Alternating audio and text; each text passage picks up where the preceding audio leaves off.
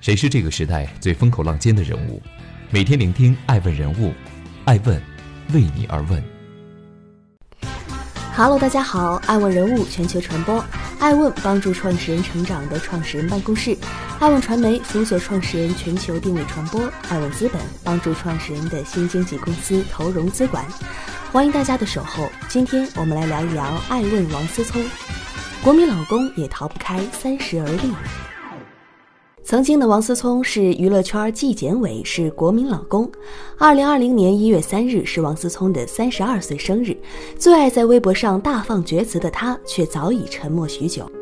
早在两个月前，王思聪将微博设置成半年可见。这位拥有四千三百万名粉丝的中国著名富二代，选择停止向外界公开自己的声音。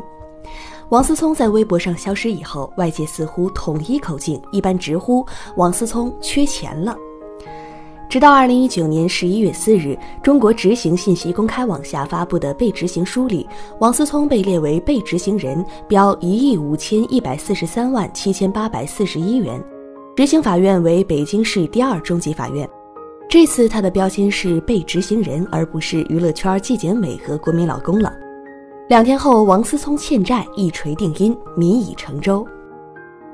二零一九年十二月二十六日，王思聪旗下普思投资发布公告称，因王思聪为熊猫互娱的投资人签署了连带担保，导致公司债务牵扯到个人，熊猫投资近二十亿巨额投资损失全部由普思投资及实控人王思聪来承担，所有投资人都将得到赔偿。九零一二年，三十一岁的王思聪流年不利，是为人低调的网红小王在吃瓜群众眼中最失败、最悲惨的一年。二十亿债务更是让他成为全国上下的嘲讽对象。老网红王石也跟风点上了一把网红小王：“你现在拥有很多财富是有问题的，在网上非常有财富的这种二世祖显现的很活跃的，你看看这个结果。”限高令、冻结令、熊猫直播倒闭、普思资本股权冻结等种种糟心事后，告别九零一二跨年之夜，王思聪还惨遭罗振宇调侃：“过去败家子是花天酒地的，现在的败家子是非常勤奋的搞投资。现在的富二代不好当，越勤奋越愿意创业搞点投资的富二代就越不好当。”世人都喜欢仇富，富家子弟的堕落注定能引起狂欢般的漩涡。王思聪刚刚跌倒之际，不少财经圈的纪检委也学着他的样子大放厥词。目前，王思聪还能坐高铁、坐飞机，如果一直不还钱的话，恐怕就得学坐绿皮车了。但三十二岁王思聪空无一物的微博上，依然获得了十万的生日点赞，一万五千零二十九次的生日留言。王思聪真的是个一无是处的富二代吗？欢迎继续聆听《守候爱我人物》，爱我人物全球传播，顶流土豪网红。冯小刚说：“中国没有贵族，只有土豪，因为三代土豪才能出一个贵族。然而三十年河东，三十年河西，在中国还没见过谁能富过三代。于是土豪们千方百计地把孩子们送到贵族流水线——英国。”一九八八年一月三日，出生于辽宁省大连市的王思聪是王健林的独子。王健林何许人也？是常年盘踞并蝉联中国首富位置的万达集团董事长。在王健林比划着手指给自己定了一个小目标的时候，正值幼年的王思聪就被送到国外，在新加坡 Swiss Cottage 读小学，在英国 Winchester College 读中学，然后在英国 University College London 读大学。毕业于伦敦大学学院哲学系，多年出入于英国贵族圈。王思聪经典名句却是“日了狗”。带着老爸给的五亿，二十一岁刚一大学毕业，王思聪就创立了普思投资。据公司官网介绍，北京普思投资有限公司目前投资规模已超三十亿人民币。普思投资的英文是 Prometheus，取自希腊语，意思是先见之明。王思聪持有该公司百分之百的股权。王思聪笑着说：“我不算成功，只是起点比一般人高很多。”这句话的本质意思是，如果自己白手起家创业，不会有什么成绩。在这一点上，王思聪不仅有先见之明，也很有自知之明。外界盛传王健林曾说“可一可二不可三”，也意味着这五亿只允许失败两次。然而，作为商人的王思聪已遭遇了他人生中的第一次滑铁卢。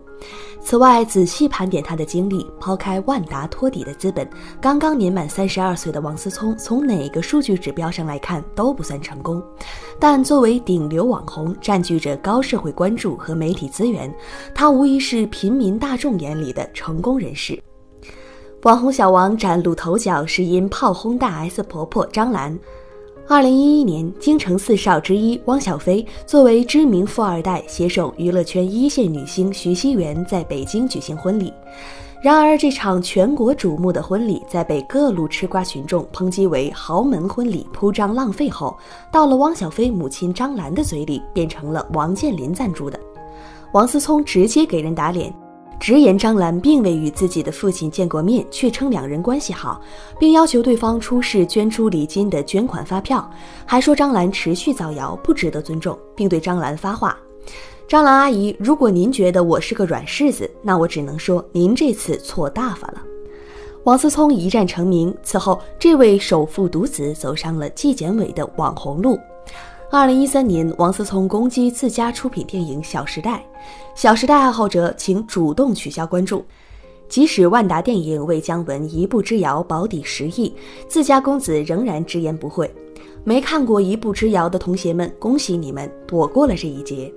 姜文也因《一步之遥》再次获得票房毒药的名声，到现在也没洗干净。王家卫的一代宗师、陈凯歌的赵氏孤儿、张艺谋的金陵十三钗等一票电影都没逃过王思聪的毒舌恶评，但这些都不算啥。网红小王放浪不羁，到跟一票高人气网红明星嘴炮，怼天怼地怼空气的王思聪直接黑范冰冰坦心，直接呛杨幂管真宽，直接损李小璐毫不留情面，在社交平台大肆炫富，网红网友换了一茬接一茬。带着初生牛犊不怕虎的戾气，做着大多数富二代们不屑干的屌丝行径。二零一一年，王思聪收购 CCM 电竞俱乐部，成立 IG 电竞俱乐部，表示要强势进入整合电竞。二零一五年，王思聪签约韩国女团 Tiara，大力发展女团。王思聪年少轻狂、口无遮拦的形象早已根深蒂固。即使微博半年可见，半年都没有发任何一条微博的他，粉丝数仍然高达四千三百九十万。也许王思聪不是成功的商人，但他的确是顶流网红。他的红在于他是最成功的屌丝，这是独一无二的，史无前例。把万千屌丝做梦都不敢想的女神变成自家员工，把不正经的游戏当成正经的电竞事业，无疑成为屌丝之光。欢迎继续聆听《守候爱问人物》，爱问人物全球传播，娱乐之声，娱乐之死。网红小王起于娱乐，落于娱乐。在北京普思投资有限公司创立之初，无论是有心还是无意，沿着自己的兴趣爱好，借鉴父亲在地产行业的轻资产转型路径。王思聪似乎试图建立起一个类似万达广场的消费矩阵，着手打造自己的商业帝国，力求包揽年轻人的文娱消费。王思聪的资本开场曾经堪称华丽，强势宣布进军电竞后，二零一五年正值斗鱼和虎牙斗得火热，互挖头部主播的关键时间点。王思聪成立熊猫 TV，并亲自任 CEO。用他的话说，直播是年轻一代人自我展示的一种新的模式，犹如微博在中国的崛起，这都是所谓自媒体一个个人的输出平台。二零一五年，普思投资还曾入股英雄互娱，这家公司后来借壳上市新三板，业绩最高曾冲到二百亿元。二零一六年，普斯将其所持的股权全部抛售，最初八千万元的投资累计套现一点三二亿元，收益高达百分之六十五。此外，普斯资本还参与了投资天鹅控股、网鱼网咖、蓝游文化等在内的十多个游戏及电竞相关公司，以及台湾直播 APP 十七等直播平台。王思聪陆续建立香蕉娱乐、香蕉体育、香蕉游戏等公司。二零一五年，王思聪的香蕉计划逐渐曝光，包括游戏、体育、经济演出、影视、音乐等多个子公司。王思聪的香蕉计划可以说是一个完全年轻化的泛娱乐版图，而熊猫 TV 是计划中的核心枢纽，用以连接电竞、游戏、演出、体育等产业。他财大气粗，花两千万签下韩国女主播尹素婉，斥资两亿签约的韩国女团 EXID 和 Tiara，花费一亿办直播综艺《Hello 女神》，亲自担任制片人，跑遍全国各大城市选美。二零一七年创业已有八年的王思聪身价暴涨到六十三亿人民币，相比老父亲在二零零九年给的五亿创业资金，已增值十二倍。王思聪在娱乐的大火年代迎势而生，煽动起一阵剧烈的娱乐之风。虽然这阵风带动无数个有天分却没机会的电竞少年走进了无数辉煌，但这风中还夹杂着太多不和谐分子，其中有低俗，有拜金。二零一八年初冬，王思聪还啃着热狗庆祝 IG 夺冠，熊猫直播却有卖身传闻。二零一九年中旬，有传闻称熊猫直播正在寻求买家，当时的估价在三十亿左右。同时，外界也盛传熊猫直播陷入了资金困境，大股东撤资，员工工资无法结算，大主播出走，种种风波让一向行事高调的网红小王低调了起来。二零一九年三月八日，熊猫直播关闭停业。四月，王思聪先后将北京普思资本投资有限公司、上海普思投资有限公司、天津普思投资管理有限公司的股权分批次质押给了大连万达集团股份有限公司。七月，王思聪的另一笔生意香蕉计划的二百七十万股权遭到冻结。而此前的六月二十五日，纪检委发布了他最后一条微博，随即陷入了长久的沉默。三十一岁前，王思聪还是那个爱打游戏、爱看美女、爱刷直播的鲜衣怒马少年。也许首富之子也逃不开三十而立的魔咒。三十二岁以后，这位为娱乐而生的前首富独子不再娱乐，甚至长期拒绝中文媒体的采访。曾经，王思聪逮住一切机会滔滔不绝自己的观点与看法，如今却神秘之极。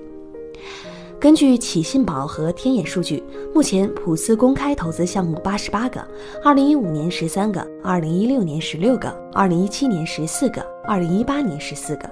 再不像当年那般财大气粗，而保持着稳定状态。娱乐之生，娱乐之死。对于这位中国超级富二代来说，王思聪用十年时间进行了一场学会向现实低头的社会实践。爱问是我们看商业世界最真实的眼睛，记录时代人物，传播创新精神，探索创富法则。微信搜索“爱问人物”公众号，查看更多有趣又有料的商业故事。